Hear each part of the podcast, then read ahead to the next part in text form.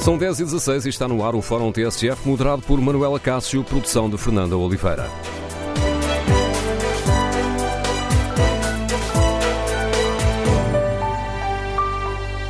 Bom dia. A Conferência Episcopal Portuguesa reúne-se amanhã para hum, refletir sobre o relatório acerca dos abusos sexuais de crianças na Igreja. No Fórum TSF de hoje queremos saber com que expectativas aguarda as eh, decisões dos bispos portugueses. Confia na vontade, na capacidade da Igreja para punir os responsáveis pelos abusos e pelos encobrimentos? A reflexão sobre o abuso sexual de crianças na Igreja deve marcar eh, a Jornada Mundial da Juventude, que se vai realizar em Lisboa, ou deve passar ao lado desta iniciativa? Queremos ouvir a sua opinião. O número de telefone do Fórum TSF é o 808-202-173. 808-202-173. Como habitualmente, pode contribuir para este debate escrevendo a sua opinião no Facebook da TSF ou na página da TSF na internet. E foi isso que fez o nosso ouvinte Luís Ferreira, que escreve: Sou de Coimbra, professor, Sou católico praticante. Lamento que muitos sacerdotes, religiosos e leigos tenham cometido este tipo de crimes, que são também pecados graves. Apregoam que um homem tem de estar casado toda a vida com a mesma mulher e vice-versa, mesmo que haja violência doméstica ou um dos cônjuges seja infiel ou tenha amantes, e que, se se separarem, não mais podem ter outro relacionamento. E eles fazem atrocidades destas. Queremos no Fórum TSF ouvir a sua opinião. O que devem os bispos fazer? com o relatório sobre os abusos sexuais de crianças na igreja, relatório que nos mostrou que 77% dos abusadores eram padres e que mais de 100 ainda estão no ativo. Os bispos deveriam escutar o apelo feito por várias organizações católicas numa carta que ontem lhes foi enviada? A Igreja deveria criar uma nova comissão independente para continuar o trabalho eh, que já foi desenvolvido? É necessário tomar medidas relativamente a todos os abusadores ao serviço da Igreja, suspendendo-os eh, preventivamente sempre que haja indícios minimamente credíveis sobre os abusos, como se vê nessa carta? E se existirem bispos encobridores, devem afastar-se? Queremos ouvir a sua opinião. Que sinais nos tem dado a Igreja acerca deste tema desde que foi divulgado o relatório da Comissão Independente? Queremos ouvir a sua opinião. Número de telefone do Fórum 808-202-173. 808-202-173. Iniciamos a reflexão com a análise de Inês Cardoso, diretora do Jornal de Notícias. Bom dia, Inês. Podemos dizer que este é o, o momento da verdade para a Igreja Católica Portuguesa?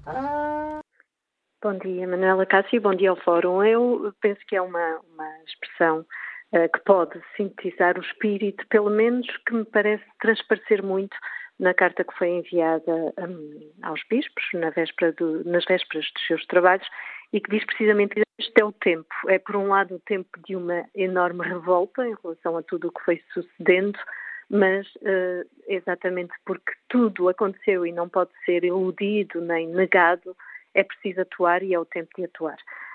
Parece-me que há alguns sinais que têm sido contraditórios em relação àquilo que a hierarquia da Igreja vai mostrando. Se é verdade que uh, desde o, primeiro momento em que se começou a criar estruturas de denúncia, em que começámos publicamente em Portugal a falar mais do tema, há muitas mudanças e uma atitude muito mais ativa em relação àquilo que é preciso fazer, com a sinalização de que efetivamente não se pode abrigar uh, minimamente dentro da Igreja quem comete estes crimes, também é verdade que é sempre um discurso ainda com algumas nuances. Por exemplo, em, em relação ao afastamento de agressores, nós ouvimos Dom José Ornelas uh, dizer claramente que quem abusa uh, de alguém, quem comete crimes de natureza sexual, não pode continuar a fazer parte, mas por outro lado, ressalvando logo a seguir que é, primeiro, é preciso que primeiro se prove.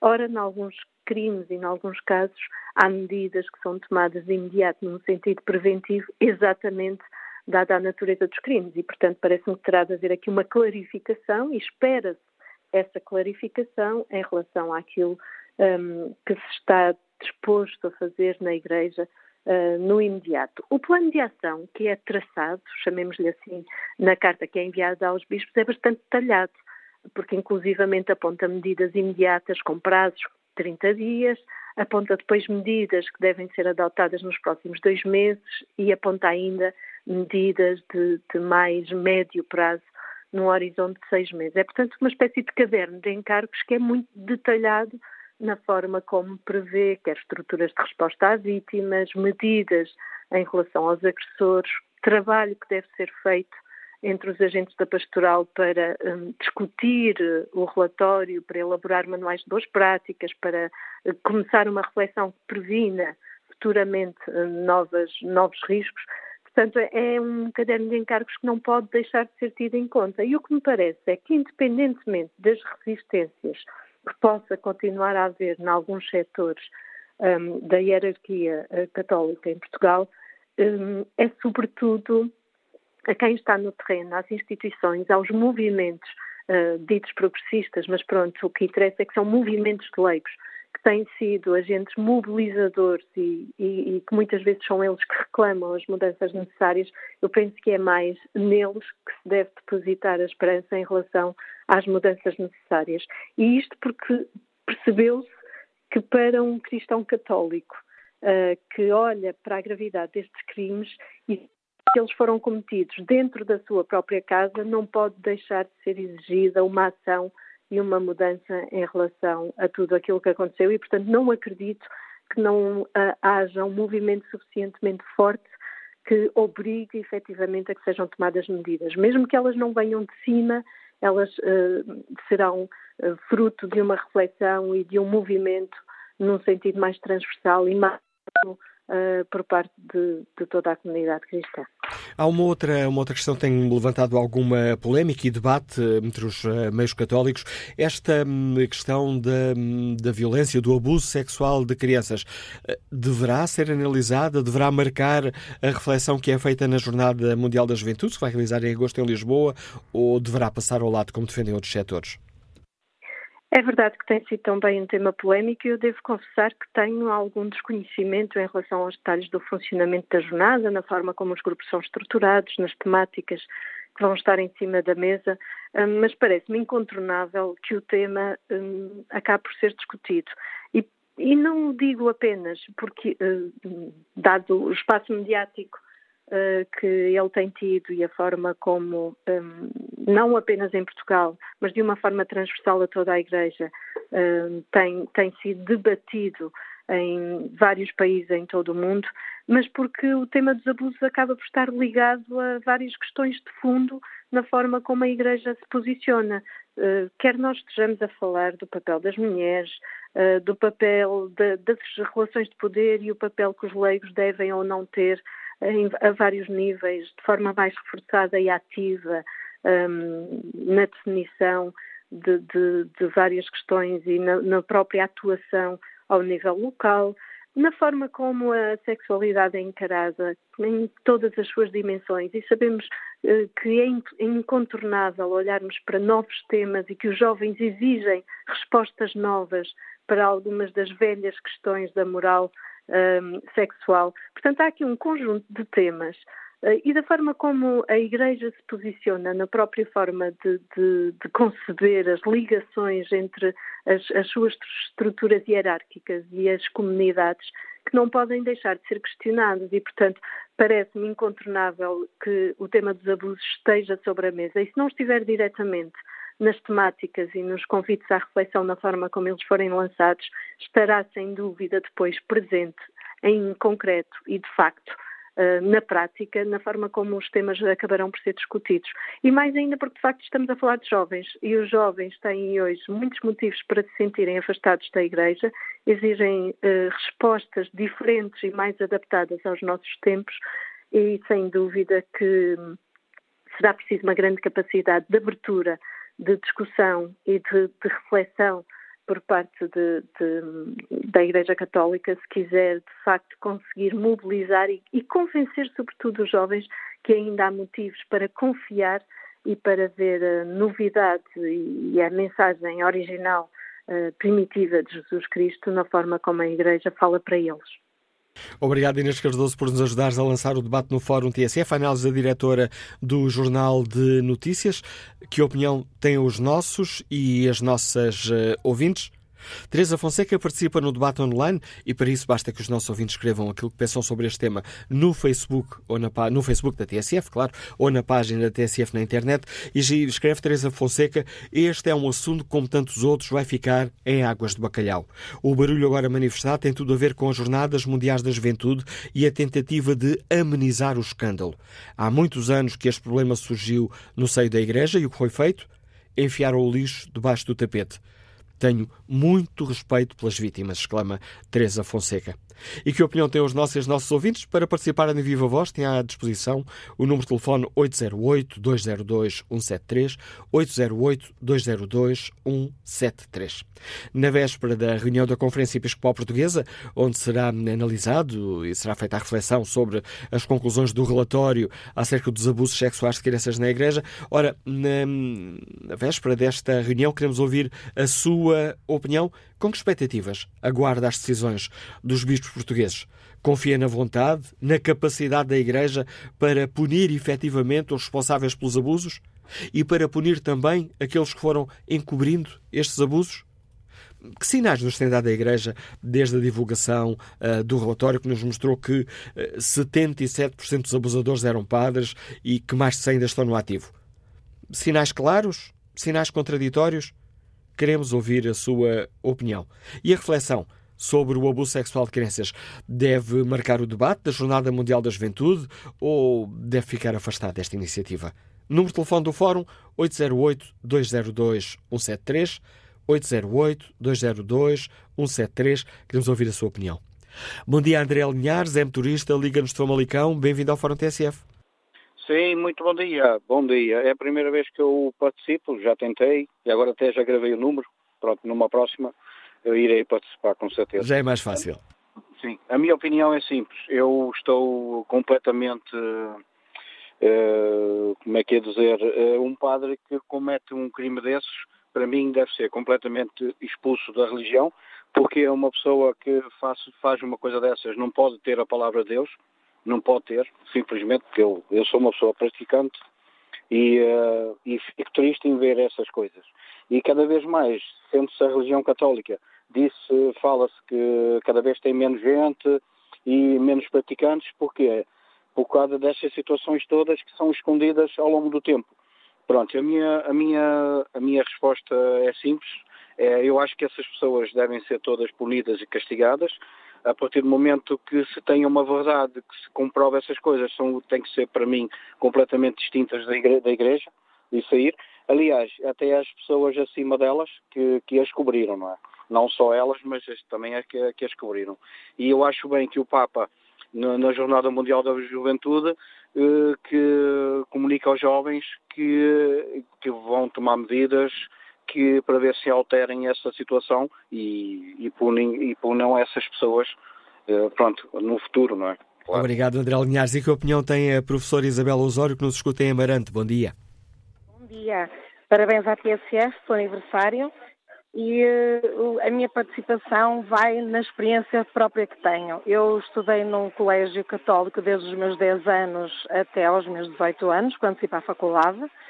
Uh, Licenciei-me, tornei-me professora profissionalizada, com desejo sempre de, se alguma vez exercesse esta profissão, fosse exatamente no local onde estudei. Assim aconteceu, onde estive a lecionar durante 25 anos da minha vida. Uh, o colégio que frequentei é católico. Uh, no início da minha formação como estudante eram padres e freiras, uh, na sua maioria professores.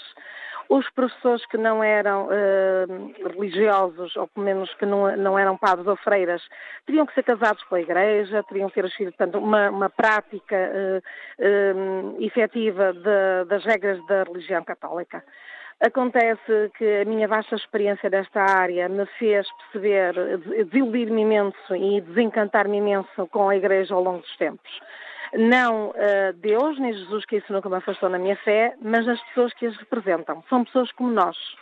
Existem pessoas que praticam a religião um, tal e qual ela exige quanto às regras, exatamente como aos padres, a única diferença que temos de nós, muitos de nós, em relação a eles, é que um, não temos celibato. Portanto, casamos, temos filhos, Fizemos muitas coisas que a Igreja foi durante algum tempo conta, entretanto tem vindo a fazer essa abertura, como não querer ter mais filhos, fazer todos os processos que impedissem, que a Igreja durante muito tempo foi contra isso. E uh, a minha mãe também trabalhou num, num, colégio também católico, também como professora, portanto somos de uma família que temos de facto muita experiência com pessoas dessa área. O que vos tenho a dizer do meu testemunho é que são pessoas, são homens, são mulheres que representam, praticam o pecado pior que nós. Isto porque nós vamos à igreja, enfrentamos aquelas pessoas e naqueles altares onde eles se põem numa situação superior a nós, ditam-nos o pecado o que é que é pecado e eles praticam-no todo. Desde uh, o sexo, desde abusar de crianças, desde uh, o dizer que a culpa é da mulher porque uh, provoca ao padre da maneira como se veste, como a gente ouviu dizer o Dom Manuel Linda, que foi professor daquela moça hoje que tem filho de um padre que entretanto se afastou aqui na zona interior do país que veio na comunicação social. Dom Manuel Dinda, na altura que era professor de moral dessa, dessa miúda, lhe diz que a culpa que era dela, tinha ela na altura 16 anos, porque provocava o padre. E é esta pessoa que agora vem para a televisão de uma forma hipócrita, chorar, ter pena, que chora, que tem muita dor por todas as crianças que foram abusadas pelos elementos da igreja, é um hipócrita. Acreditem que é um hipócrita. Eh, eu saí do colégio onde estava porque perseguem os professores, porque a partir de uma certa altura eh, os colégios são para render, são para dar dinheiro, não praticam a generosidade, a humildade, não acolhem ninguém que não tem dinheiro para pagar estudos onde podiam não fazer e durante muitos anos uma das coisas que me fez levar àquele colégio é que o antigo diretor assim o fazia. Muita criança ali estudou naquele colégio que não tinha quaisquer possibilidades de pagar os seus estudos, até porque pais eram imigrantes. Aliás, aquele colégio nasce porque a minha região não tinha liceu sequer e para dar oportunidade às crianças daquela região, os benfeitores que ofereceram terras, eh, casas para construir este colégio, para acolher os desfavorecidos e poder proporcionar ter uma vida eh, futura com um futuro bonito. O, o, deputado Francisco Assis estudou lá e tantas outras entidades deste país que estão bem posicionadas estudou nessa escola. E graças a eles são o que são hoje. E eu tenho-vos a dizer que os padres e as freiras com quem eu convivi não nos permitiam namorar, dar a mão, beijar, falar de namoros, de sexo, o que seja, era proibido, era tabu. Crianças que ali aparecessem grávidas, que em todas as escolas acontece, eram convidadas a sair não eram ali acolhidas, não eram apoiadas. Por isso, a minha opinião é que os padres e as freiras não são Deus nem Jesus. São pessoas como nós. Devem ser julgados pelos tribunais civis. Obrigado. Quanto às jornadas da juventude, diga, diga. acho que merece que devem falar em esperança, em que isto vai desaparecer da nossa Igreja Católica, porque todos nós temos fé nela. Obrigado, professora Isabel Osório. Passo a palavra ao António Custódio, está reformado e escuta-nos em Louros. Bom dia. Bom dia, mais uma vez parabéns pelo aniversário. É o seguinte, eh, as crianças é a melhor coisa que há no mundo que nós temos. Infelizmente, as pessoas que andam-se a valer do hoje fazem pouco das nossas crianças. Isso é inadmissível nos dias dois e nos dias dois e de ontem. Eu queria referir aqui duas coisas. Por último, eu vou dizer uma coisa, mas digo no fim. É o problema do Padre Federico. É que, além de serem pedófilos abusarem das crianças, ainda matam, são assassinos. Foi o que passou, passou na Madeira com o Sr. Pato Federico. O Sr. Pato Federico disse no julgamento que Deus um dia ia fazer justiça, que não foi ele que matou o miúdo. E Deus fez justiça. Um bem ou mal, fez. Porque o, o, o nosso poder político e a Igreja libertaram o Sr. Pato Federico da Igreja quando, quando há um preso que sai de uma prisão, os guardas têm que comunicar ao diretor da prisão. O diretor da prisão ou vice-versa, ou o ministro. Ninguém fez nada. Quem descobriu foi o jornal, tal e qual, no Brasil, que tirou uma fotografia e mostrou o Pato Frica a passar férias no Brasil. Isto é inadmissível. O poder político sempre esteve com a Igreja. O que é que as pessoas andam, andam a fazer? A falar em nome de Deus para, para abusarem das crianças, que é o maior crime que há. E para terminar, vou dizer uma coisa. Porquê é que a Igreja, os responsáveis da Igreja, nunca, mas nunca mesmo, autorizaram os padres a casar. O padre é um cidadão como qualquer. Falam em família. A família, ora, pela Igreja Católica, a família desaparecia. porque não casam, mas podem andar a fazer abusar das nossas crianças. Bom dia, obrigado. A opinião do nosso ouvinte António Custódio, que nos liga de Lourdes, neste Fórum TSF. Com que expectativa é que os nossos e as nossas ouvintes aguardam as decisões da Conferência Episcopal Portuguesa, que se vai reunir amanhã e tem uh, como ponto de reflexão o relatório sobre os abusos sexuais de crianças? Confia na capacidade da Igreja para punir os responsáveis, tanto pelos abusos como pelo encobrimento uh, feito ao longo de anos desses mesmos abusos? Que sinais nos tem dado a Igreja desde que foi divulgado este relatório? Sinais claros, contraditórios? Número de telefone do Fórum 808-202-173, 808-202-173. Podem também contribuir escrevendo a vossa opinião sobre este tema no Facebook da TSF ou na página da TSF na internet. E os bispos portugueses devem escutar o apelo feito por várias organizações católicas na carta em que ontem lhes foi enviada? Um dos subscritores dessa carta é o próximo convidado do Fórum TSF, o Dr. Eugênio da Fonseca. Eh, subscreveu esta carta aos bispos da Igreja Portugal. Já tinha sido um dos subscritores da carta enviada à Conferência Episcopal Portuguesa a pedir que este drama da, do abuso sexual de crianças eh, na Igreja fosse investigado. Dr. Eugênio da Fonseca, porquê é que centenas de católicos, representantes de organizações que são a Igreja, uh, por que é que decidiram enviar esta carta? Sentiram necessidade de enviar esta carta aos bispos? Bom dia, Manela Cássio. Bom dia a todos os radiovintes. Eu subscrevi a título pessoal, porque neste momento não estou ligado a nenhuma organização católica. A necessidade foi uma necessidade de incentivo hum, aos bispos, porque é preciso agora ter coragem para tomar as medidas acertadas para fazer frente uh, àquilo que, uh, no fundo, uh, são medidas transformadoras da, da, ação da Igreja até agora. da ação, não daquilo que são os princípios essenciais da missão da Igreja, porque esses são imutáveis.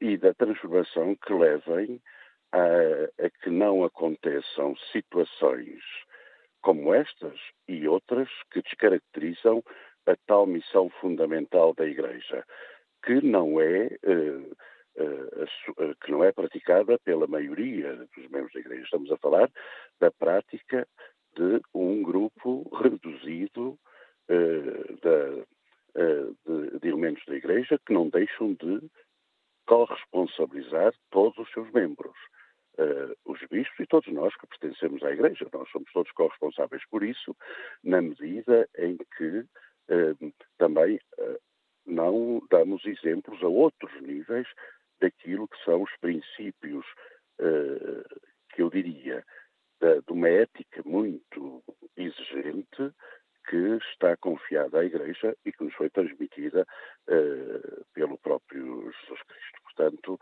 uh, eu, eu uh, essa carta não tem outro objetivo. Não é uma carta de pressão, não é uma carta de reivindicação.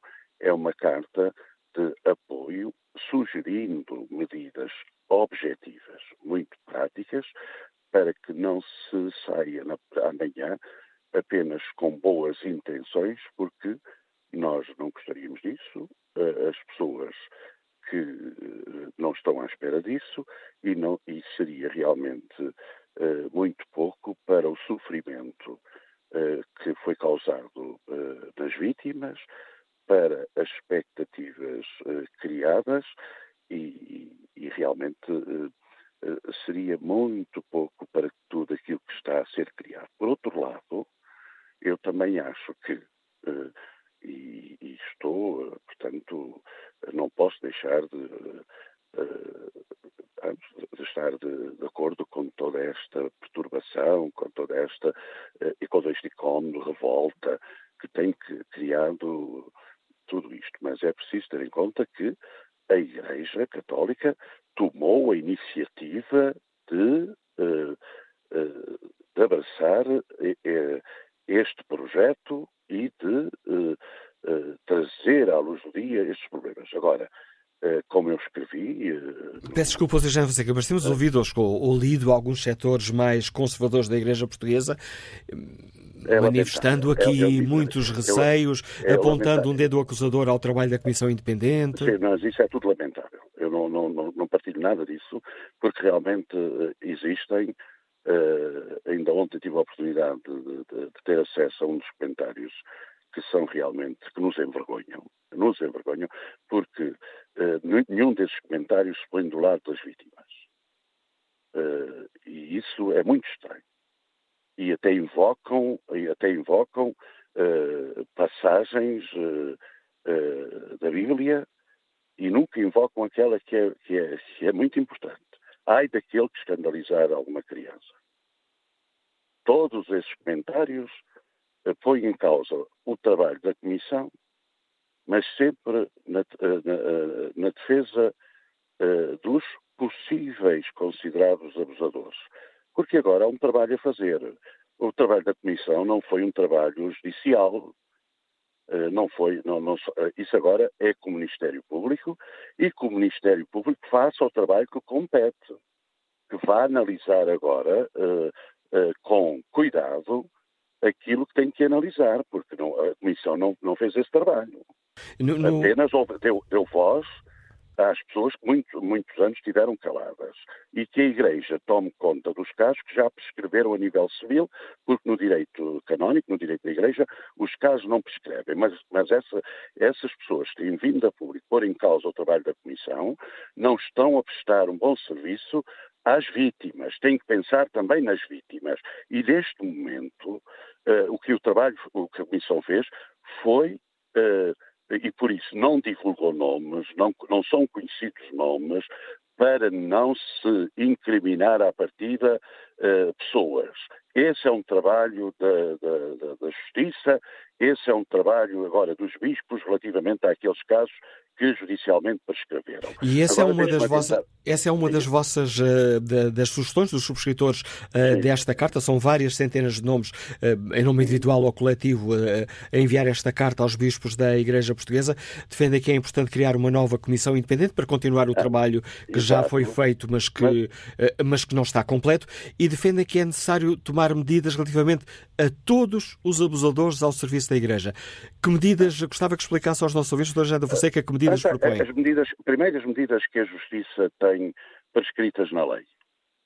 As pessoas têm que ser responsáveis, eh, responsabilizadas e depois há medidas canónicas.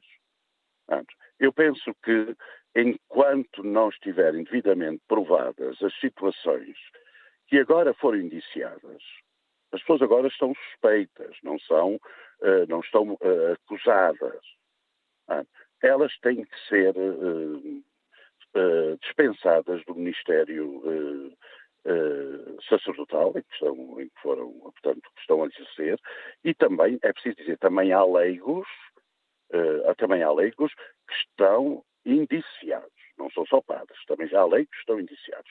Portanto, todas as pessoas que foram, eh, que estão agora indiciados, é preciso aprofundar se efetivamente eh, os, os abusos aconteceram. Isso agora pertence aos tribunais, na parte civil, e pertence aos tribunais eclesiásticos na parte canónica. E aí, todos os casos que foram apresentados têm que ser devidamente analisados com total transparência e com total independência.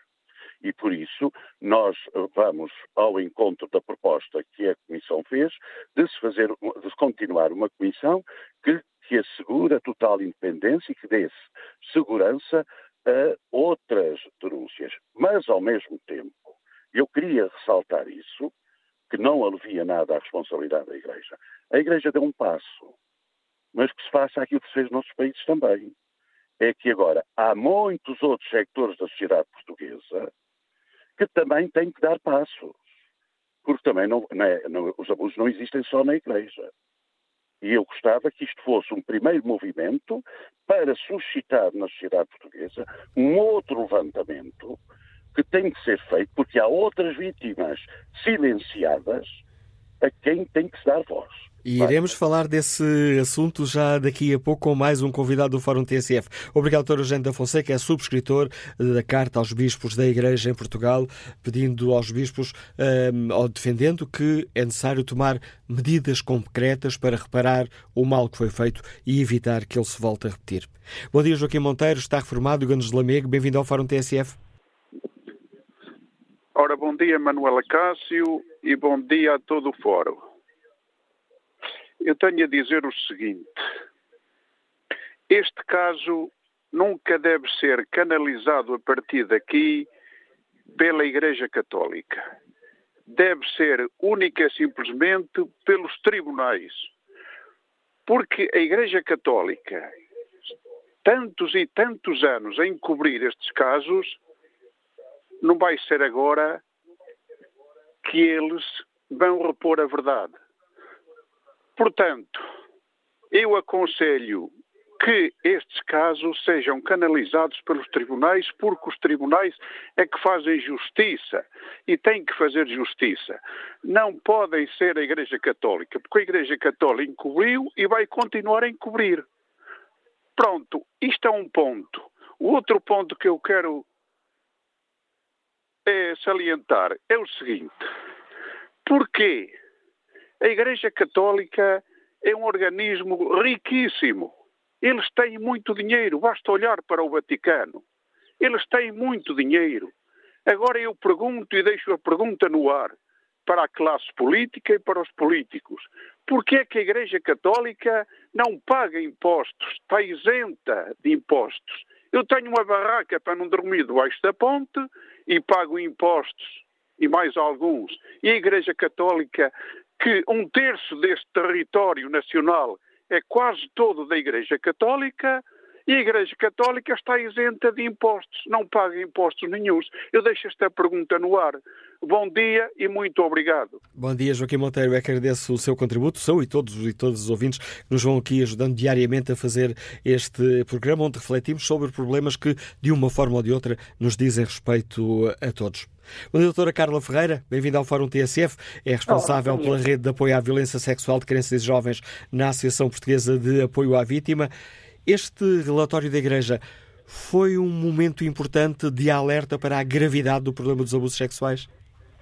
Sem dúvida, sem dúvida que foi. Foi um, um momento que nos permitiu ter uma noção mais clara, através aqui do trabalho desta comissão independente, que foi uma comissão que não pretendia, muito importante que saliente isto, não pretendia investigar, não pretende tomar aqui o lugar das autoridades uh, de justiça, uh, mas foi muito importante para que se pudesse ter uma noção mais uh, clara sobre a realidade de, das situações de violência sexual, neste caso, neste contexto da Igreja Católica. O que também é importante e que se deve destacar sempre é que, tal como o próprio coordenador desta Comissão Independente, o Dr. Pedro Stress, disse, um, este número que foi este número que foi apresentado em termos de potenciais vítimas é sempre um número que é mínimo. Uh, ou seja, uh, conhecemos e tivemos com esta, com esta comissão a oportunidade de conhecer uma parte da realidade, uma parte da voz das vítimas, um, mas certo é que há muitas outras situações que não uh, são conhecidas e que não serão conhecidas por variadíssimas razões. Mas foi, sem dúvida, um, um pontapé de saída, vamos chamar-lhe assim, para, para esta desocultação que é muito importante neste tipo de, de crimes. E um passo num caminho que, que, se deve bifurcar por outros, por outros caminhos, ou seja, este será o momento para alargar o debate e a sensibilização para o drama dos abusos sexuais? Porque, para além da Igreja e da família, existem outras áreas da sociedade onde o risco potencial é muito elevado. Sem dúvida. O, as situações de violência sexual são, estamos a falar de um fenómeno que é transversal, que é universal. Ou seja, em termos de contextos uh, onde ocorrem, não ocorrem apenas na família, como também não ocorrem apenas na, na, Igreja Católica Portuguesa. Portanto, estamos a falar aqui de um sem número de locais, todos os locais onde as crianças e jovens se movimentam, circulam, são locais de potenciais situações de risco. Uh, não temos, não, não temos aqui, não há aqui nenhuma pretensão, nem deve haver aqui nenhuma pretensão de estancar digamos assim, esta situação aqui na Igreja Católica. A APAV, desde há, há 32 anos, desde que foi fundada, procura, obviamente, um, alertar para todas as formas de violência uh, e entre as quais, obviamente, este trabalho da violência sexual. Um, e, e, é algo que certamente estamos certos que, que passa a redundância, que, que daqui de alguma forma um, ajuda todo este tipo de movimentações, quer seja na Igreja Católica, mas obviamente noutras dimensões e noutros domínios, é algo que sem dúvida uh, acaba por ajudar a que nós tenhamos, em última instância, uma sociedade que é mais intolerante à violência uh, e que não compactue uh, com situações de, de, de violência sexual nem de outra, nem de outra natureza. Sente que a sociedade está mais sensibilizada para esta, para esta questão? Porque ela envolve, envolve medo e envolve coação, envolve vergonha dos abusados? E por vezes a incompreensão da família ou de quem escuta estas, essas denúncias? Claro que sim. Sem dúvida que temos tido uma sociedade muito mais sensibilizada para, este, para estas situações de violência. Isso, isso para nós é, é indubitável, até, até acaba por se refletir também no próprio número de pedidos de ajuda que nós, enquanto APAV, recebemos. Um, agora, não estamos ainda uh, com o caminho terminado, ou seja, temos sem dúvida uma sociedade mais intolerante, temos uma sociedade que levantou a sua voz uh, e manifestou aqui a sua preocupação quando esta situação, em contexto da Igreja Católica, começou a ser revelada. Mas o trabalho não terminou aqui, nem pode terminar aqui. Nós temos que pensar que isto é um contínuo. Uh, nós temos que pensar que a sensibilização da comunidade, a formação de, profissionais, a capacitação das pessoas é um trabalho que se deve manter sempre uh, e, não, e não apenas estanque e fechado nestes, nestes momentos. Eh, nestes, eh, nos últimos tempos, a APAV falou aí do, das denúncias que, que, são feitas à APAV. Tem registrado uma, uma subida do número de alertas, de denúncias de casos de, eh, de abusos confirmados ou potenciais abusos sexuais de crianças e jovens? os números de 2022 ainda estão a, ser, a ser analisados e trabalhados. Uh, mas tudo aquilo que já está neste momento divulgado publicamente, nomeadamente aqui entre o período de 2016 e 2021, todos os anos a APAB recebeu mais pedidos de ajuda novos do que no ano anterior, ou seja, há sempre uma tendência crescente relativamente às situações de violência sexual uh, contra crianças e jovens. Portanto, temos tido sempre um maior número de pedidos de ajuda que temos associado, uh, por aquilo que é a nossa experiência, uh, também a esta tal maior sensibilização da comunidade que falávamos há pouco. Ou seja, não há, um, não há necessariamente um, um aumento dos casos de abuso sexual. O que existe, e é o que os números para já revelam, é há pelo menos um aumento das denúncias. Sem dúvida, isso sem dúvida porque temos pessoas que conseguem perceber e que estão mais capacitadas para perceber o que é uma situação de violência sexual, a quem é que eu devo pedir ajuda, a quem é que eu devo denunciar e quando temos pessoas mais capacitadas uh, também temos aqui uma tendência para haver esta maior uh, mobilização para as denúncias de, de situações de violência sexual, quer formalmente às autoridades, mas quer também ao nível daquilo que são os pedidos de ajuda que, que, são, que vêm chegando à paz. Agradeço à doutora Carla Ferreira, da Associação Portuguesa de Apoio à Vítima, onde um, eh, coordena a rede de apoio à violência sexual de crianças e jovens, por nos ter ajudado nesta reflexão. Bom dia, João Rodrigues, bancário, já reformado, Liga-nos de Bragança. Bem-vindo também a este debate. Sim, bom dia. Eh, também eu aproveito para felicitar a TSF pelo seu 35º eh, aniversário e, eh, e muito obrigado por me, me facilitarem a minha participação neste debate. Ehm, eu quero dizer que frequentei durante seis anos o seminário, ehm, eh, considero-me, considerei-me sempre uma criança desde muito cedo atenta e muito, muito, muito desenvolvida, digamos, muito adulta e nunca vi, nunca vi no seminário eh, nada de pedofilia eh, na, na, entre, digamos que entre a comunidade estudantil, desde, desde os mais pequeninos jovens que foram para o seminário até ao último ano em que lá andei. Um, eh, os padres preocuparam sempre em nos fornecer a formação académica, escolar, que na sociedade, na altura, não não conseguia fazer, não levava a todos os lados, a todas as aldeias desses, desse nosso país. Há muitos, muitos estudantes ex-seminaristas que hoje vemos, olha, eu sou bancário, e conheço muitos bancários que foram seminaristas e que estão aí na sociedade e, e, eh, digamos que eh, eu acho que aprendemos a ser verdadeiros cidadãos, trabalhadores, bons chefes de família. Yeah. É- e é naturalmente, os padres são, são pessoas, são, são cidadãos como todos os outros eh, e naturalmente que, que são, são humanos, são, são matéria também. E é com este testemunho, João Rodrigues, que eu peço desculpa por interromper, é com este testemunho que chegamos ao fim da primeira parte do Fórum TSF. Retomaremos o debate já a seguir ao noticiário das 11. Para participar, tem à disposição o número de telefone 808-202-173.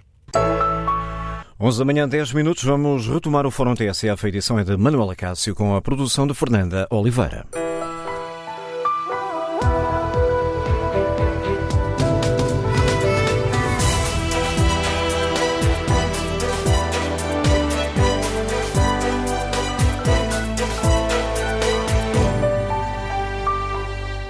E retomamos o Fórum TSF, onde hum, perguntamos aos nossos e às nossas ouvintes com que expectativas aguardam hum, a reunião, as decisões que serão tomadas na Conferência Episcopal Portuguesa, uma reunião que se realiza amanhã e onde hum, será feita uma reflexão sobre as conclusões do relatório sobre os abusos sexuais de crianças na Igreja Católica.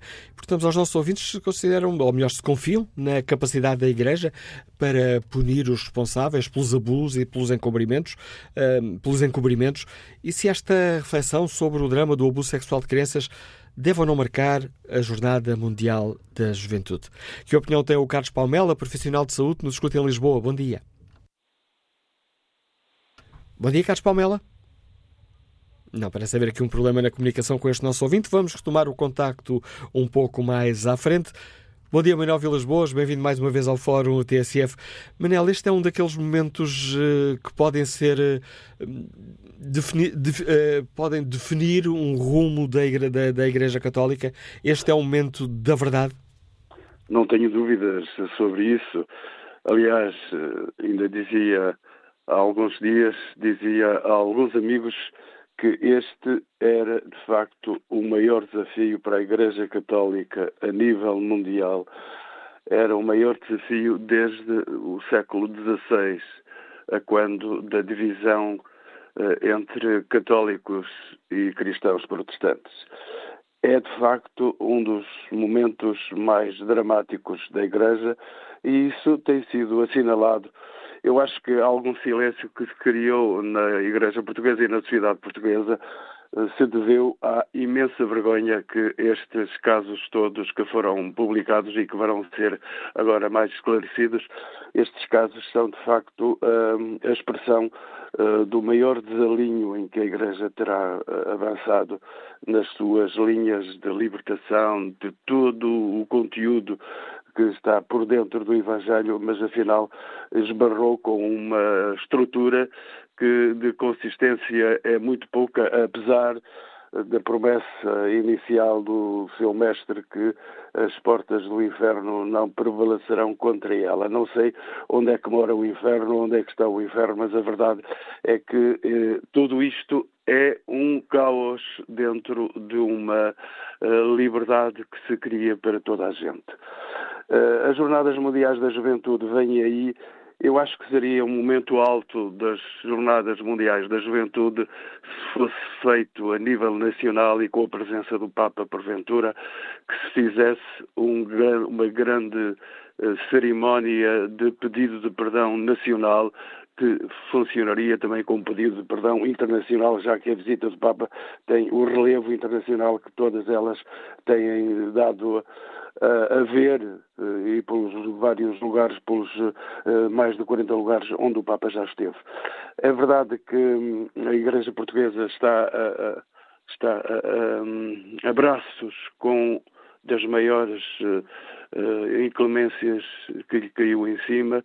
Amanhã em Fátima poderá ser um momento de se iniciar atitudes concretas. Esta carta aos bispos, uh, que foi escrita por grupos. Uh, Essa, desculpe interromper-te, Manuel. Este é, este, este é um momento importante deste processo, depois da divulgação daquele relatório. Esta carta, que junta centenas de nomes, algumas das uh, principais organizações católicas, os católicos no terreno estão todos os dias a trabalhar. é um, um outro momento importante, em tua opinião? Eu acho que sim, aliás, era inevitável que se avançasse para, eh, esta, eh, para este segundo módulo, que é primeiro eh, fazer a recolha de todos os dados que foram trabalhados durante um ano e agora iniciar um processo concreto, aliás, é isso que a própria Comissão ou a própria carta que foi lançada aos bispos, para que se tomem atitudes concretas. É preciso uh, avançar para a capacidade de recolocar o tecido em boa qualidade. Não se pode uh, juntar tecidos novos com tecidos velhos e, e, estragados, como o Evangelho traz nas suas páginas. É, é necessário que haja um caminho novo. Eh, este tempo de Quaresma é, é, é efetivamente para os católicos cristãos, é de facto um, um tempo de renovação, de, de primavera, de juventude, de tudo o que possa ser mais novo e que possa ser criativo.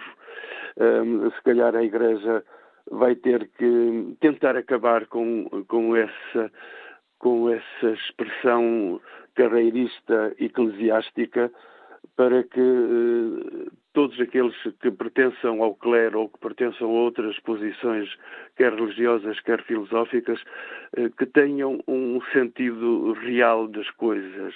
Temos que falar a linguagem das pessoas, a linguagem da gente, não, não nos podemos esconder atrás de metáforas. Eh, são muito bonitas as metáforas, mas é preciso caminhar para aquilo que é real e concreto que as pessoas vivem. A Igreja não se pode colocar mais em bicos de pés.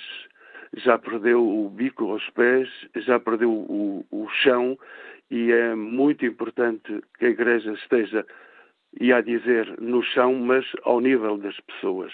Deixem-se de se colocarem por cima de tudo o que é moral e que é uh, comportamentos a Igreja tem que ser feita de simplicidade.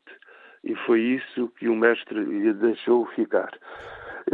Utilizando, desculpa Manuel, utilizando uma, uma imagem muito cara à Igreja, mas eh, também ela por vezes contestada, podemos olhar para esta carta como o rebanho a dizer ao pastor: não, não vamos por aí? Pois, eh, e, eh, e vão ter que dizer muitas vezes a Igreja não tem os auxiliares, às vezes, que deveria ter para poder eh, estar com determinação. Aquilo que, que, fez chegar a mensagem de há dois mil anos até aos nossos dias não pode ser de todo estragada, não, não porque de outro modo já não há ovelhas, já não há pastores, já não há nada. Nós caminhamos para uma grande desgraça. Não quero ser profeta do, do, do, da desgraça, mas gostava de dizer que a Igreja vai ter que, de facto, uh, meter pés a caminho, pés diferentes, vai ter que avançar para. Uh, para aquelas palavras que Dom José Ornelas, o presidente da Conferência Episcopal, dizia e muito bem. E ele, com a capacidade de liderança que ele tem junto da Igreja Católica, é preciso não, não existir lugar para abusos e abusadores. Dom José Ornelas, presidente da, da, da Conferência Episcopal Portuguesa, vai ter que reafirmar isso muitas vezes. E não, vai ser, não vão ser nada fáceis os passos que vêm, que vêm a seguir. Hum, eu tenho receio que comecem a surgir caça às bruxas pelos nomes que forem proclamados, mas eh, mais eh, entristecido fico com as consequências que isto pode ter, não só evidentemente que da sociedade, no meio em que nós vivemos, tudo isto deixa ficar marcas tremendas e até no próprio clero. Vejam uh, o primeiro caso que aconteceu depois destas, uh, destas citações todas públicas, já apareceu o, a primeira vítima, um suicídio de um sacerdote de Évora, que uh, ao ser conhecido o caso de abuso sexual de menor, aliás, de, de uma denúncia. Pessoa, exatamente, ele suicidou-se. E isso é, de facto, um princípio que pode se estabelecer para muita gente que não aguente este tempo. Mas o mais importante para a Igreja agora, a Igreja não vai poder olhar para si mesma, vai ter que olhar para as vítimas que foram feitas durante tantos anos. E como é possível? Como é que nós, portugueses, estávamos a pensar se estes casos já foram levantados há 20 anos, a começar pelos Estados Unidos, Canadá, outros países, a França, pela Europa, pela, pela, pelo fim do mundo, como é que nós eh, poderíamos acreditar que nada houvesse neste país? E a Igreja vai ter que estar atenta aos sinais que chegam de todo o lado. O celibato, se calhar, chegou ao momento de ser entregue eh, ao, ao, seu Criador. Vai ter que eh, ser mudado eh, com todas as urgências, como a pedagogia, todo o ensino que se faz nos seminários, sobretudo seminários maiores, porque os seminários menores morreram depois da, da manhã submersa, a verdade é que uh, hoje os seminários maiores vão ter que ter orientações diferentes. A sexualidade não pode ser um monstro que se a Igreja estabeleceu durante tantos séculos, porque está a levar agora com as consequências dessa monstruosidade, monstruosidade fazendo monstruosidade. Manuel Vilas Boas, há pouco referiste Dom José Ornelas, ele tem sido, permite-me a expressão, o porta-voz destes tempos de mudança na Igreja Portuguesa. Mas esta é uma igreja de Dom José Ornelas, do Papa Francisco, ou é ainda uma igreja muito mais conservadora? Esta igreja é profundamente conservadora, basta olhar para ela de frente. Não se, eh, alguns de nós fazemos muito esforço para falar, as, falar a linguagem que o mundo tem, eh, mas nem sempre isso é possível. O problema da igreja é uma falta de entendimento que tem com o mundo. Como é que uma instituição pode ter condenado uh, o mundo, a carne, e ter, ter condenado tudo isso ao inferno, mas que mundo é este, meu Deus? Aliás, o título de um, de, de, um programa sobre religiões na, na, TSF, aproveito a oportunidade para dizer que é um momento interessante e culto para se perceber de religiões. Coordenado pelo Nuno Domingos. Exatamente, coordenado pelo Nuno Domingos. Mas a, a verdade é que a Igreja vai ter que saltar depressa. Curiosamente, saltou em 1962 a 1965, quando estiveram aí os grandes teólogos da Europa, uh, os grandes senhores, a começar por um, um, pelo Papa o Papa Bento XVI, que ao tempo uh, Ratzinger, uh, teólogo Ratzinger, é dos homens mais avançados da Igreja sob o ponto de vista teológico. E como é que ele se transformou depois numa, numa pedra pesada de algum estacionamento no Vaticano. A Igreja vai ter que voltar ou a fazer mais um concílio, um outro concílio, ou a pegar em si mesma e deixar de ser aquela imensidão que a gente conheceu, vem desde as caravelas por aí acima até aos nossos dias, e agora as caravelas parece que vão de regresso, levando praticamente ninguém dentro das águas do mar. E olhando para estes dias eh, decorridos desde a divulgação do relatório, eh, estamos na expectativa do que, eh, que decisões serão tomadas amanhã na Conferência Episcopal Portuguesa, mas que sinais te tem dado a Igreja, Manuel? Sinais claros, sinais contraditórios sobre esta encruzilhada e agora aqui um caminho para decidir?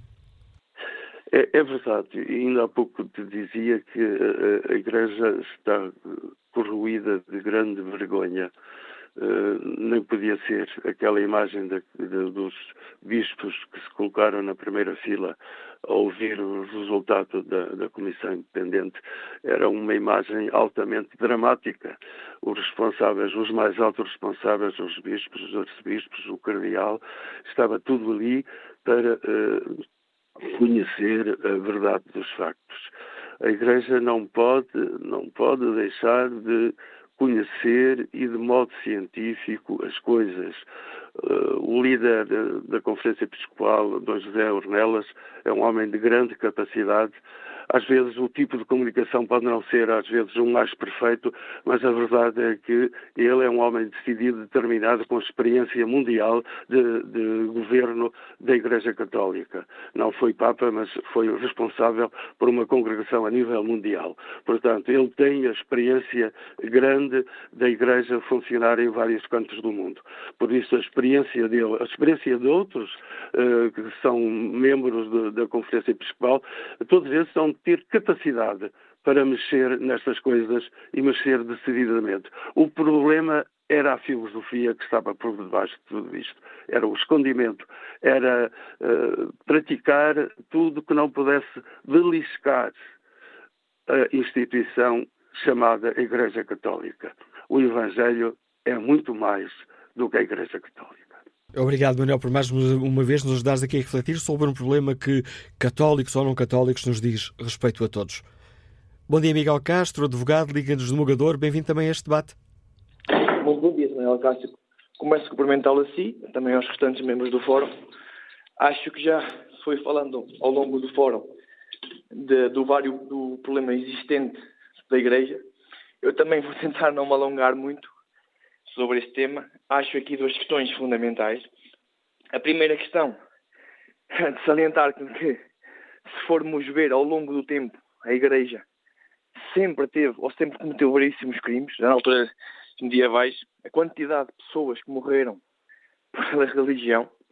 Vemos na altura da monarquia, havia monarquia, o rei, o clero e a nobreza, portanto, sempre esteve num pedestal aqui a Igreja. Acho que este crime específico da homossexualidade é um crime uh, que merece uma atenção redobrada. Concordo com um ouvinte que não me recordo agora o nome, que disse realmente que, de, que havia, deveria haver aqui uma, uma responsabilidade pelos tribunais civis e também aqui pelos tribunais eclesiásticos. Acho que também tem que haver uma boa intervenção. Embora aqui, nos tribunais eclesiásticos, Uh, não sei como é que as questões de imparcialidade e as questões aqui um bocado de transparência poderão ocorrer, mas penso que esses crimes sempre houveram e acho que a Igreja, nestes últimos anos, tem se afastado das pessoas. E aqui a minha segunda questão vai sobretudo porque, na minha, eu tenho 35 anos e sobretudo aqui nós jovens vamos debatendo um desacreditar, um não ir à Igreja, um não acreditar, porque sinceramente eu olho a Igreja sobretudo como um negócio porque é só ver os luxos. Eu já tive a oportunidade de ir ao Vaticano.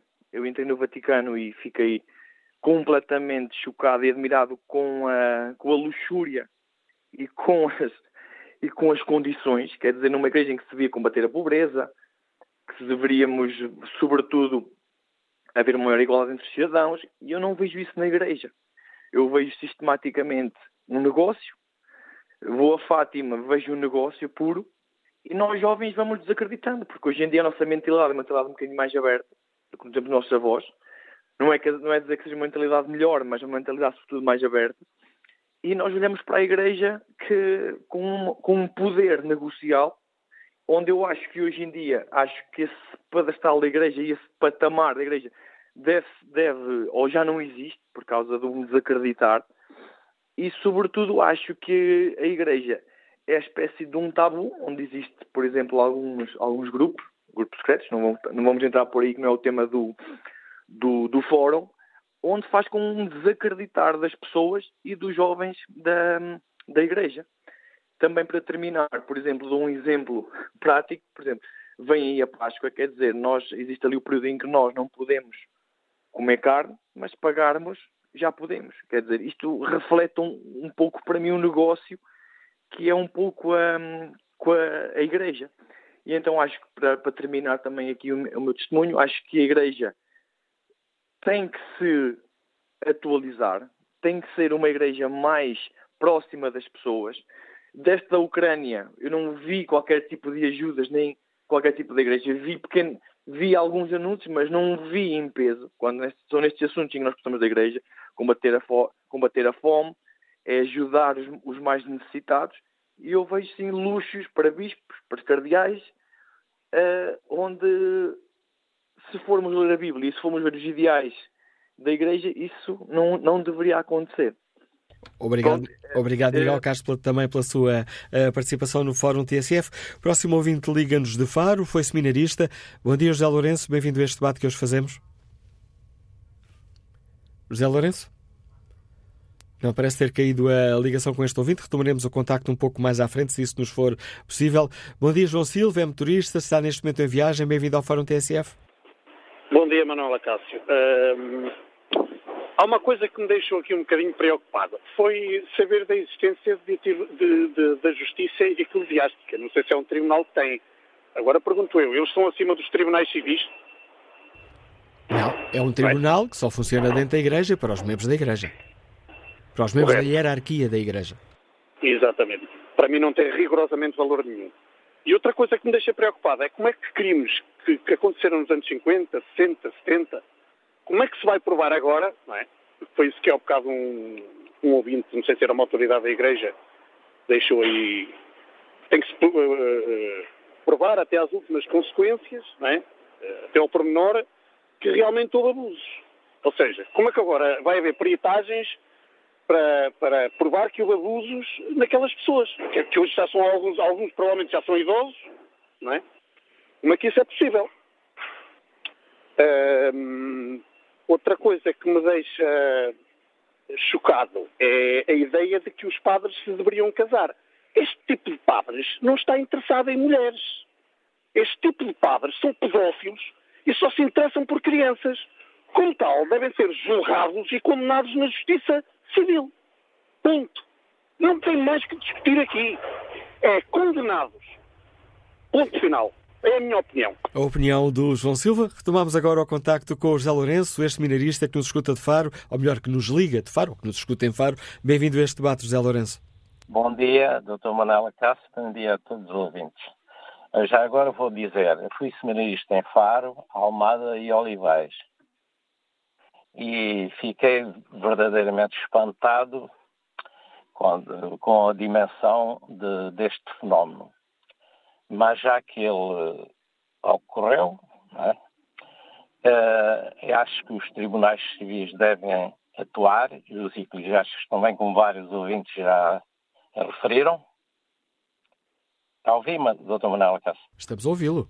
Ah, e devem, e, e devem ser pagas e, e desculpas e indemnizações às vítimas.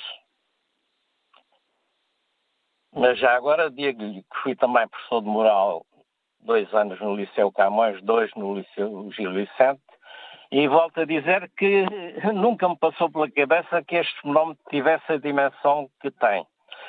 E se isto é assim na Igreja, tem, tem a religião, que tem a moral, que tem a ética como travão, então fora da igreja não sei o que, o que é que vai ser, ou o que é que é.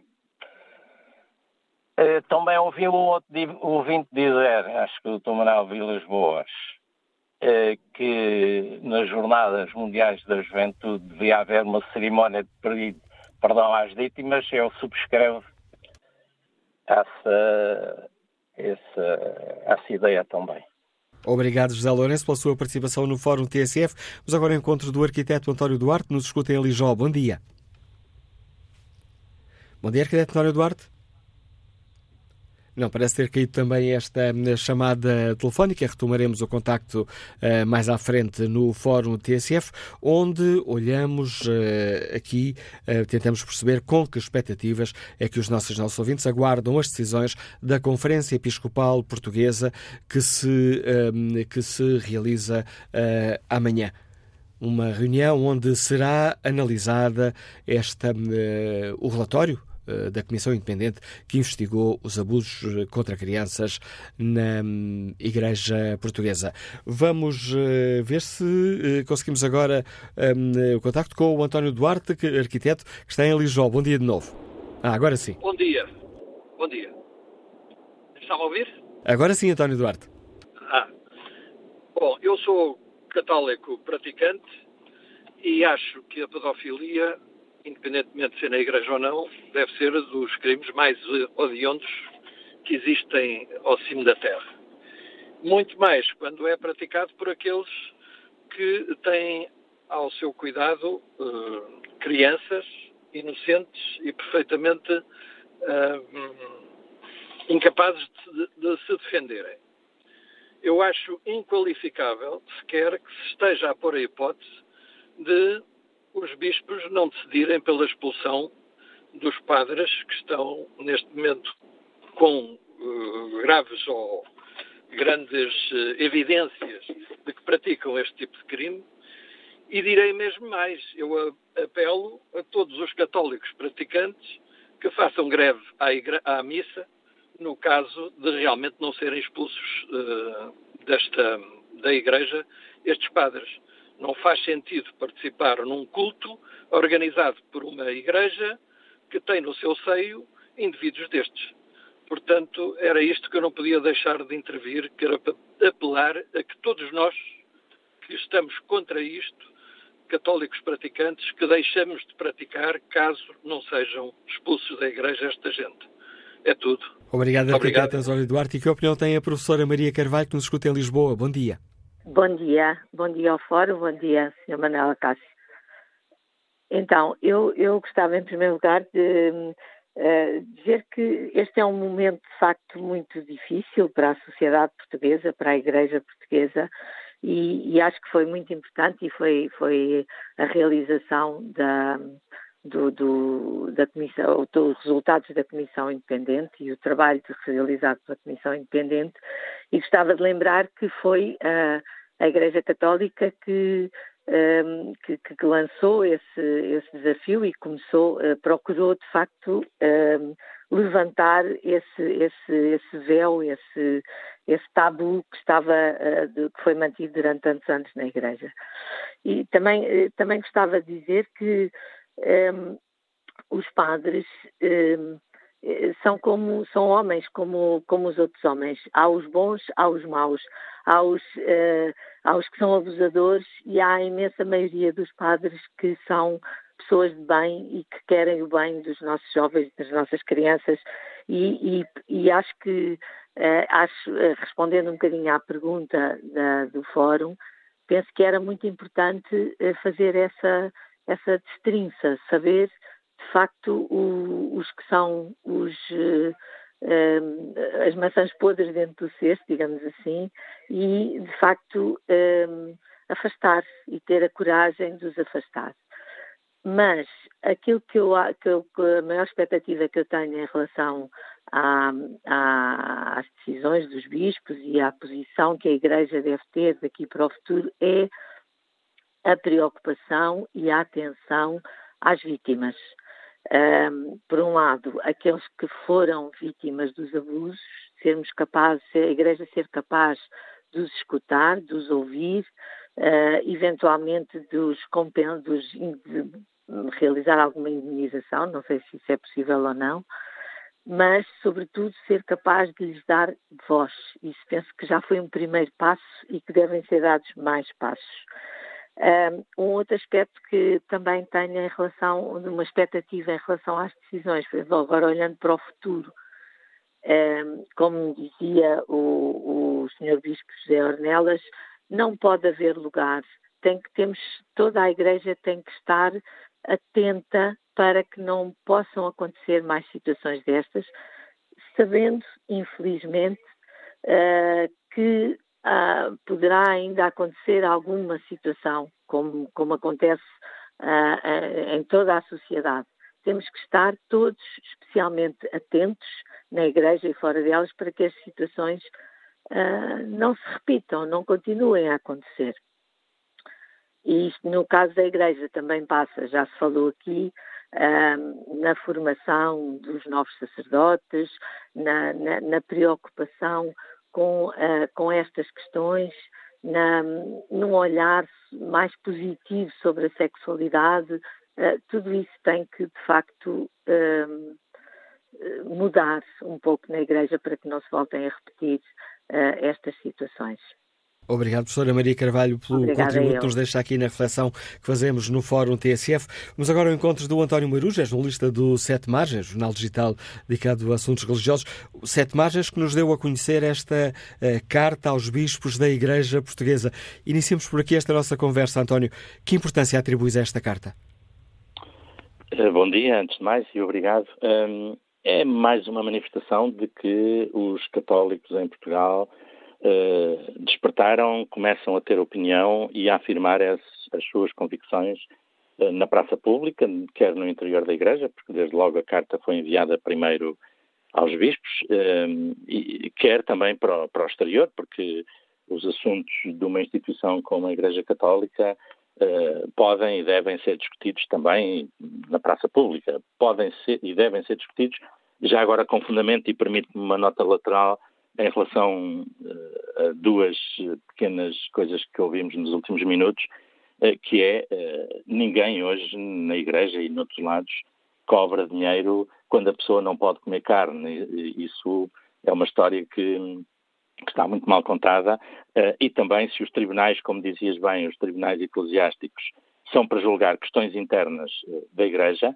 e podem funcionar tal como funcionam tribunais desportivos e e, e, tribunais de outras instâncias, como a Ordem dos Médicos, Ordem dos Advogados, etc. Bom, uh, posto isto, uh, a Carta, de facto, é muito importante, na minha perspectiva, porque traz para a praça pública vozes de uh, católicos, de crentes que, que se sentem, que não se sentem bem com as suas, aquilo que se tem passado, com, com uma realidade de igreja que, que contradiz em absoluto aquilo que deveria ser eh, aquilo que é a mensagem que a própria Igreja professa e, portanto, penso que eh, é mais uma manifestação dessa, dessa opinião pública, dessa sociedade civil, que eh, já há muitos anos o então Papa Pio XII, na década de 40, 1940, portanto estamos a falar mesmo há muitos anos, dizia que a opinião pública é vital para, para a Igreja e, portanto, estes católicos não estão a fazer mais do que trazer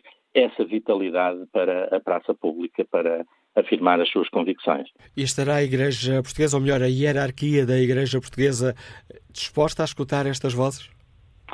Uh, digamos que olhamos para a hierarquia da Igreja como podemos olhar para partidos políticos ou para outras realidades humanas. Há pessoas que estão dispostas a isso, na hierarquia católica portuguesa, uh, e outras que não estarão tanto dispostas e que e que não veem nada com bons olhos uh, este tipo de manifestações. E que uh, setor será maioritário na nossa Igreja? Tu que és um profundo conhecedor. Eh, essa é a minha dúvida neste momento. Eu creio que não, não, não há neste momento outro caminho para os bispos senão trilhar uh, essa, esse caminho, passa a repetição de uh, dar centralidade, dar uma atenção profunda uh, às vítimas destes crimes, destes abusos uh, que têm existido. Um, o Papa, aliás, tem dado o exemplo quando se encontra com vítimas, quando lhes pede perdão, olhos nos olhos, face a face, depois de ouvir as suas histórias.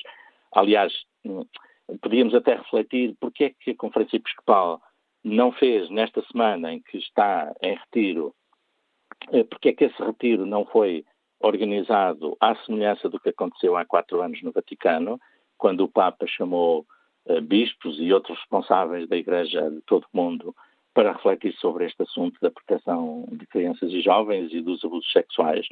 Uh, e ele uh, organizou, enfim, a sua equipa organizou no Vaticano essa cimeira num registro de, num duplo registro, podemos dizer, primeiro, meditações diárias, ouvindo uh, histórias de vítimas e depois alguém que fazia uma reflexão a partir dessas histórias e depois sim uh, momento de, uh, de, decisões e de reflexão sobre modos de agir. E tenho pena que este retiro dos bispos não tenha sido transformado, continuando eventualmente com a perspectiva de retiro, portanto de uma, de uma semana mais introspectiva, mais de reflexão sobre o que se anda a fazer, sobre, sobre as vidas, etc. Tenho pena que não tenha sido transformado numa oportunidade de uh, ouvir histórias de vítimas, ouvir os seus relatos, fazer meditação sobre isso, a partir da Bíblia, do Evangelho, de, da doutrina da Igreja e depois sim partir para decisões mais concretas. Um, porque de facto são as vítimas que estão em causa em primeiro lugar, não é a Igreja que é vítima, como há dias escrevia uh, de um modo muito infeliz o padre Gonçalo Porto Carreiro de Almada, num artigo no Observador, não foi a Igreja que foi vítima, a Igreja foi vítima de gente que no seu interior não soube ser fiel uh, ao Evangelho e à, e à mensagem que professa. Mas depois, uh, eu tenho insistido nisso, depois também é importante uh, que os agressores sejam acompanhados. os agressores continuam a ser pessoas, tal como outra pessoa qualquer cometeu um crime, que roubou, que matou alguém, continuam a ser pessoas. eu ainda ontem falava para o Sete Margens com uma pessoa que visita uh, doentes, uh, ou melhor, reclusos em várias cadeias da zona do Porto, uh, e ele conta-me histórias dramáticas sobre o modo como os agressores, de, os abusadores sexuais são tratados pelos outros reclusos nas cadeias. Portanto, há aqui toda uma questão social, todo um problema social que nós devemos olhar, um, e isso até me permite dizer que Uh, agora, estamos centrados nesta questão da Igreja, mas a própria Comissão Independente chamou a atenção para a questão de, uh, de que isto é um problema gravíssimo na sociedade portuguesa. Não há é pouco, aqui na primeira parte do Fórum uh, TSF, responsável pela rede de apoio à violência sexual de crianças e jovens, responsável da Associação Portuguesa de Apoio à Vítima, nos dizia que a tem aumentado todos os anos o número de denúncias destes casos. Não significa que os casos aumentam, mas significa que pelo menos há mais denúncias. Exatamente, mas também se olharmos para realidades como a violência doméstica, como o bullying entre estudantes, a violência no namoro, etc., estamos confrontados de facto com problemas gravíssimos de violência no interior da nossa sociedade uh, e esses problemas têm que ser afrontados. Uh, o que não uh, deve fazer-nos desviar a atenção nem um milímetro do que se passa no interior da Igreja, mas pelo contrário, aquilo que se passa no interior da Igreja deve ser um, um, um desafio, um aguilhão para olharmos para o resto da sociedade e agirmos eh, nessas, eh, noutros âmbitos onde, onde estes problemas também acontecem e combatendo eh, este aumento da violência em tantos setores. E deixa-me uma última nota, se me permites, eh, que, que, estava implícita, ou estava explícita, aliás, nas perguntas do Fórum, um, ehm, sobre a Jornada Mundial da Juventude. Enfim, houve umas declarações. Serve palco para esta reflexão?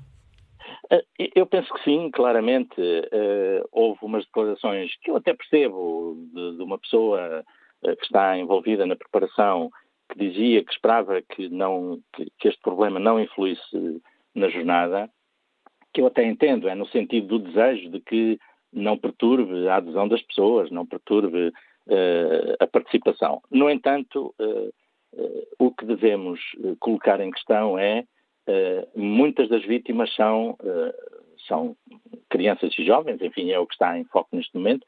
Há também adultos vulneráveis que são vítimas de abusos de poder, de abusos espirituais, de abusos sexuais, mas o que está em foco são as crianças e os jovens. E um, a Jornada Mundial da Juventude destina-se, em primeiro lugar, uh, precisamente às faixas etárias mais novas, a partir dos 15, 16 anos. Ora, estas pessoas, estes jovens cristãos, jovens católicos, devem ser, em primeiro lugar, alertados para estas realidades. Depois debatê-las, aprender a debatê-las, aprender a saber quais são as, as normas, as regras de segurança, aquilo, eh, os sinais a que devem estar atentos quando há determinado, determinado tipo de comportamentos.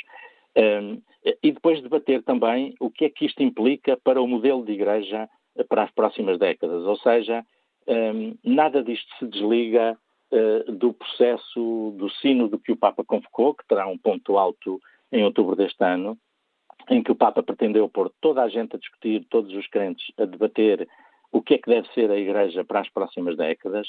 Uh, e a questão dos abusos é central nesse debate, porque coloca, desde logo, em primeiro lugar, a questão do poder, do abuso de poder por parte de, de alguns padres que se uh, consideram como uma casta à parte, um grupo à parte do resto dos fiéis, como um grupo superior ao resto dos fiéis, quando nem a doutrina do Evangelho, nem a doutrina mais recente da Igreja, nomeadamente do Concílio Vaticano II, um, uh, tem essa perspectiva, tem exatamente a perspectiva oposta. Portanto, é todo esse debate que, uh, quer nas comunidades uh, cristãs em geral, a propósito do sino convocado pelo Papa, quer na Jornada Mundial da Juventude, deve estar presente. A jornada será, sem dúvida, uma bela festa para os que nela participarão.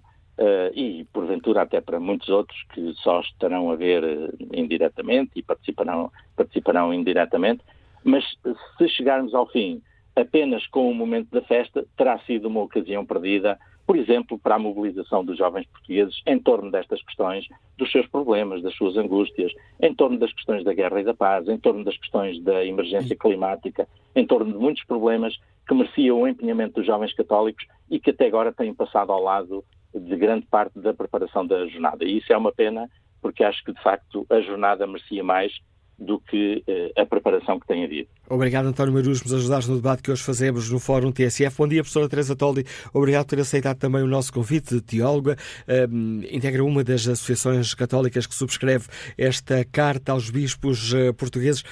Com expectativa aguarda a resposta da Conferência Episcopal Portuguesa amanhã, professora Teresa Toldi?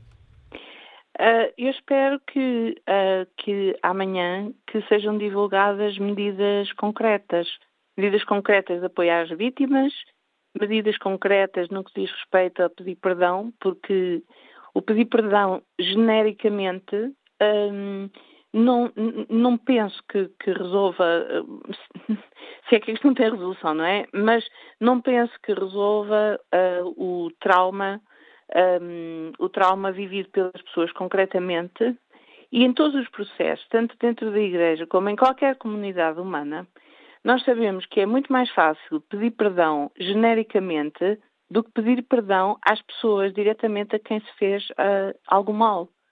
Por isso, eu, eu, isso é um aspecto que eu espero que saia amanhã um, no, na, na, conferência de imprensa, que seja, que seja dito quais são as formas que a Igreja vai encontrar de apoiar as vítimas um, e de, de lhes pedir perdão. Depois, uma outra coisa que me parece muito importante, mas mesmo muito importante, é que uh, haja uma, uh, uma comissão independente que possa monitorizar este processo, uh, porque estas situações de abuso aconteceram, mas obviamente não se pode garantir que não, que não haja outras situações. Quer dizer, não, quando se diz tolerância zero, compreende-se a ideia, mas uh, é, preciso, é preciso acompanhar e, portanto, criar mecanismos para que determinadas coisas não aconteçam. Porquê é que eu considero que é importante ser uma comunidade, desculpe, ser uma comissão independente? Porque as comissões diocesanas já revelaram que não têm eficácia nenhuma e, portanto, continuarão a não ter, do ponto de vista da recepção de testemunhos. Porque as pessoas que são vítimas terão muito mais dificuldade de, uh, de, dar o seu testemunho um, ehm, no sítio onde vivem, no sítio onde as coisas aconteceram. E, portanto, essa comissão independente, além desse aspecto, que seria da monitorização das medidas que a Igreja vai tomar, era muito importante que continuasse a existir como uma entidade que continua a receber testemunhos.